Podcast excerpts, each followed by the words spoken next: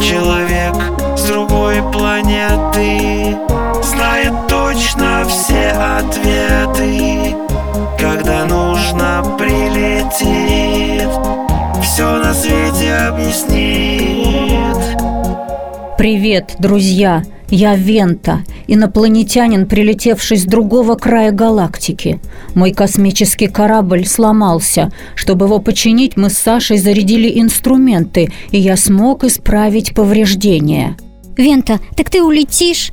Но ведь ты обещал показать еще одну электростанцию. Гео... Как же она называлась? Геотермальная или геотес, или еще короче геоэс. На ней электроэнергию получают при помощи тепла Земли.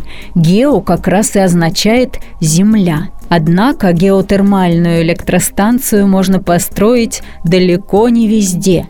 В таких местах обычно возникают горячие источники, которые можно найти по пару или по столбам горячей воды, вырывающейся из-под земли. Особенно много таких мест на Камчатке. Именно там и расположено большинство геотермальных электростанций России. Вот это да, Вента! Значит, мы отправляемся на Камчатку? Ура! Да, Саша, держись за меня. Ух ты, как красиво!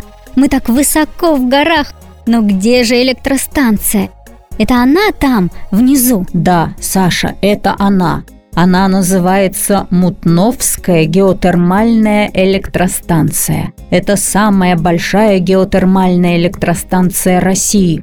Есть еще Нижнемутновская и Верхнемутновская. Они также расположены здесь, на Камчатке. А отсюда она кажется не такой уж и большой. Я вижу какие-то прямоугольные здания и много дыма. Саша, это не дым, а пар, который превращается в кипящая вода. Он очень горячий.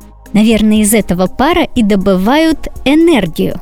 Да, только это не тот пар, который появляется в природе сам по себе. Чтобы получить электроэнергию, воду заливают в подземный бассейн, где очень жарко, и вода быстро превращается в пар. Пар поднимается и приводит в движение турбины, и уже благодаря их вращению вырабатывается энергия. А потом воду снова заливают в бассейн? Да, и это самая сложная часть процесса. Есть еще и другой вариант работы геоэлектростанции. Водяной пар не крутит турбины, а нагревает другую жидкость, которая закипает быстрее, чем вода. Именно ее пар идет к турбинам, а охлажденная вода снова возвращается под землю.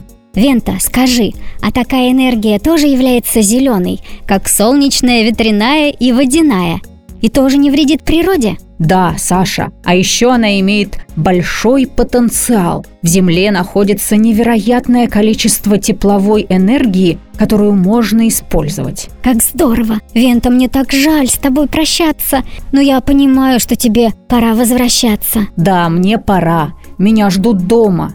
Держись, Саша. Возвращаемся к кораблю. Вента, а ведь твоему кораблю тоже нужна электроэнергия. Разве тебе не нужно зарядить какие-нибудь аккумуляторы или батареи перед тем, как лететь? Нет, не нужно. Ведь электричество в моем квадрокосмолете вырабатывается с помощью топливных элементов, работающих на водороде. На Земле тоже такие используются. Топливные элементы? Никогда не слышал о них. Где же они используются? Люди давно используют водород и топливные элементы. На водороде работают автомобили, автобусы, подводные лодки и даже поезда.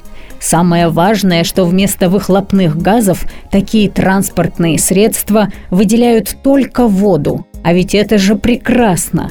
Также топливные элементы используют для работы некоторых мобильных телефонов, дронов, ноутбуков и других устройств. Получается, топливные элементы совсем как крошечные электростанции.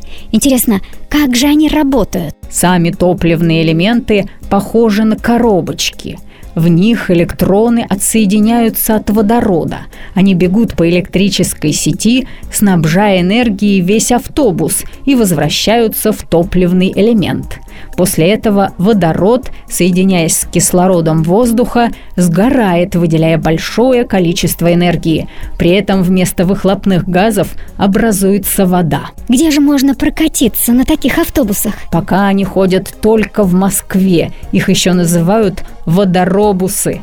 Но скоро такой экологичный вид транспорта обязательно появится и в других городах. Саша, к сожалению, нам пора прощаться. Меня уже заждались.